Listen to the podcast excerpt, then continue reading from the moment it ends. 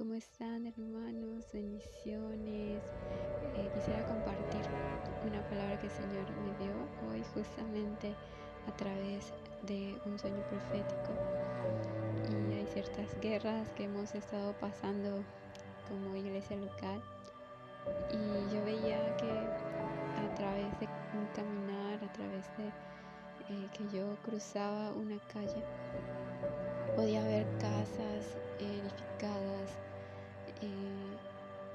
estaban completas, no tenían ventanas, algunas no tenían bien el techo, otras estaban a medio construir y, y frente estaba el mar eh, y me recuerdo muchísimo el pasaje de Mateo cuando Jesús habla acerca de los dos cimientos y este pasaje muy conocido. Entonces me puse a meditar sobre esa palabra y esa es, la, rema que recibí hoy de parte de Dios y quisiera compartirla Porque en Mateo 7 el Señor está hablando acerca de cosas importantes que necesitamos cuidar, que es el primer y segundo mandamiento que hemos venido estudiando mucho y cómo el Señor nos invita a tomar cuidado de nuestras dos relaciones, vertical y horizontal. Y este capítulo comienza hablando acerca de nuestra relación horizontal, de cómo debemos conducirnos con nuestros hermanos, de cómo debemos amarlos y no juzgarlos, porque es más poderoso amar que juzgar. Y podemos ver cómo Jesús habla acerca de la necesidad de alinear nuestro corazón a su corazón a través de su ley, a través de su palabra. Y lo que está enseñando en esta parte, el Señor Jesús habla acerca de la oración, de la regla de oro, ¿verdad? Podemos ver que eh, todo se trata acerca de nuestra relación vertical y horizontal. Y más adelante habla acerca de la puerta estrecha, de que muy pocos van a ser parte del reino de Dios. Y la última parte habla acerca de la importancia de nuestros frutos para el Señor. De que sean frutos de justicia, de que sean frutos que Dios pueda cosechar. Y, esto habla de nuestras acciones, que nuestras acciones puedan pueda reflejarse que el Señor está con nosotros, que el Señor está en nosotros y que estamos conducidos bajo su palabra y bajo su ley. Y la última parte habla acerca de la importancia de conocer a Dios.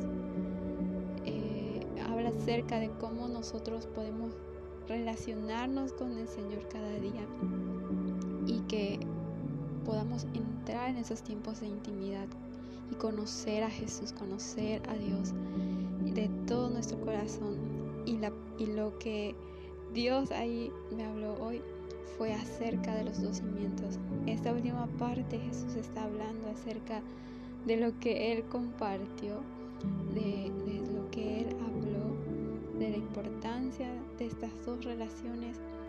Y el verso 24 comienza de esa manera, dice cualquiera pues que oye estas palabras y las hace le compararé a un hombre prudente que edificó su casa sobre la roca. O sea, Jesús está hablando acerca de que las personas que están obrando en justicia, que están relacionándose correctamente con su prójimo, que están teniendo una relación fuerte con Jesús, con su reino, que están obrando en justicia, que están amando lo que Dios ama y, que sus corazones están conectados con Dios y sanan y restauran sus relaciones con otros, que no sufren ofensa, que, que están bien con su prójimo y que están bien con el Señor.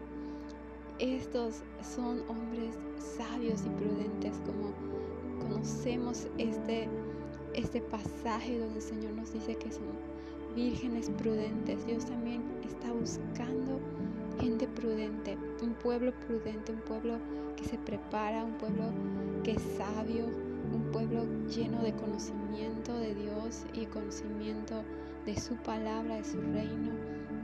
Y dice, cualquiera que oye y hace estas palabras, las lo, lo compararé hacia un hombre prudente que sabe edificar su casa sobre la roca. Y entonces vienen vientos, tempestades, vienen lluvia, viene eh, muchas circunstancias adversas, pero al final podemos ver que aunque venga y azote la dificultad, sabemos que esa casa no cae, porque está fundada sobre la roca.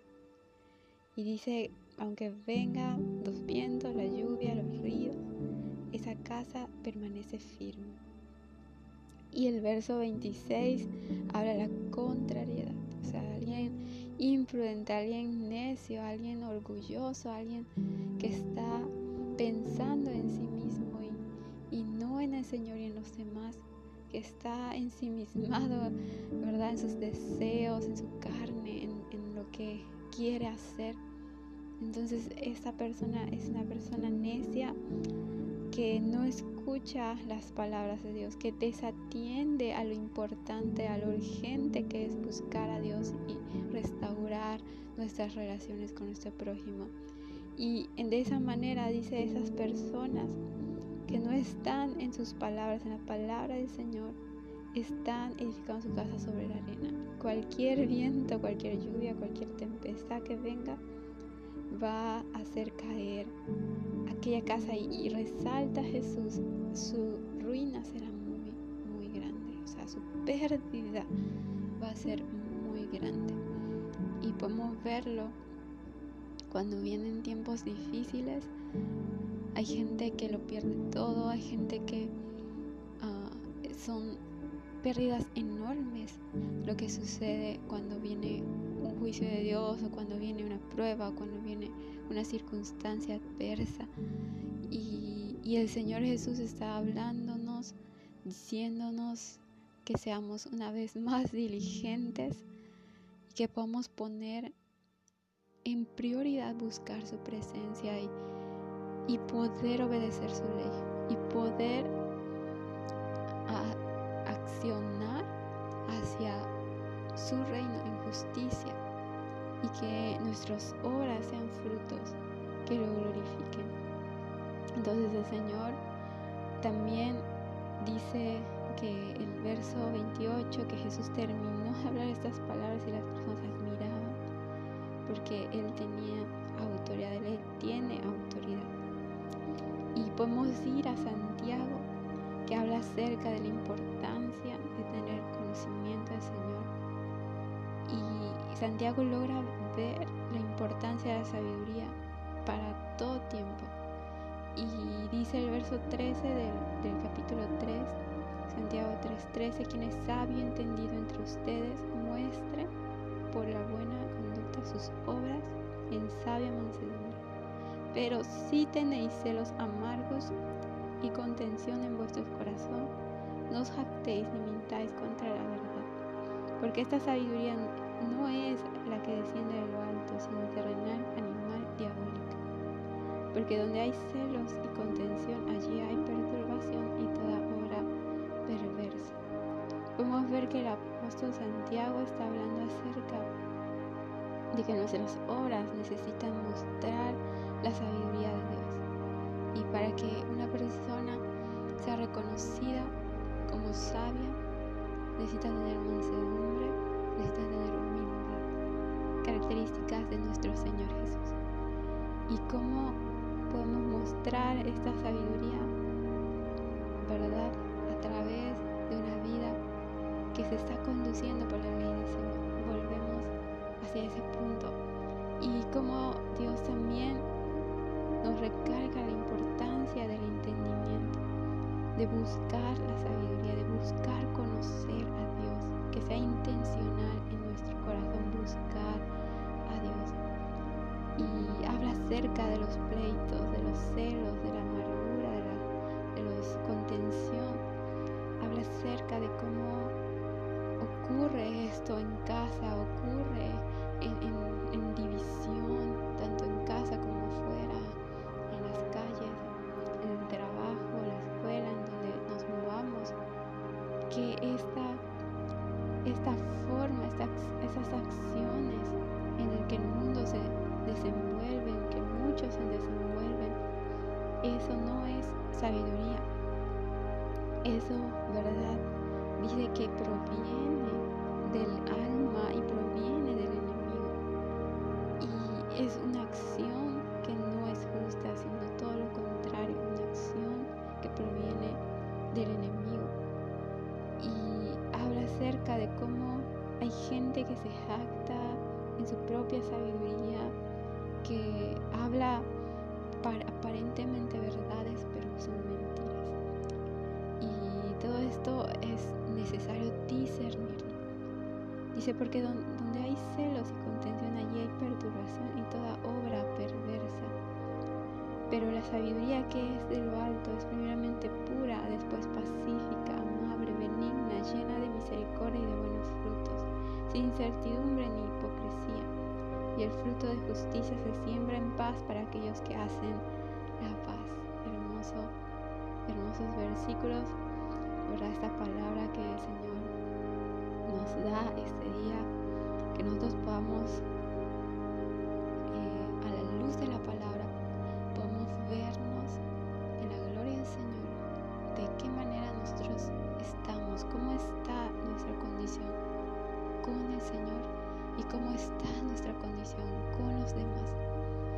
Si hay divisiones, si hay pleitos, si hay celos, si hay amargura, si hay ofensa contra Dios, nuestras relaciones están quebradas y por lo tanto las acciones van a ser injustas y van a dar lugar al enemigo. Pero todo lo contrario, si atendemos a la voz de Dios, si escudriñamos las escrituras cada día y si oramos al Señor cada día y nos relacionamos con Él, podemos amar a nuestro prójimo, restaurar nuestras relaciones y conducirnos por una sabiduría que es de lo alto, que esa sabiduría siempre va a ir reflejada con acciones de bondad, de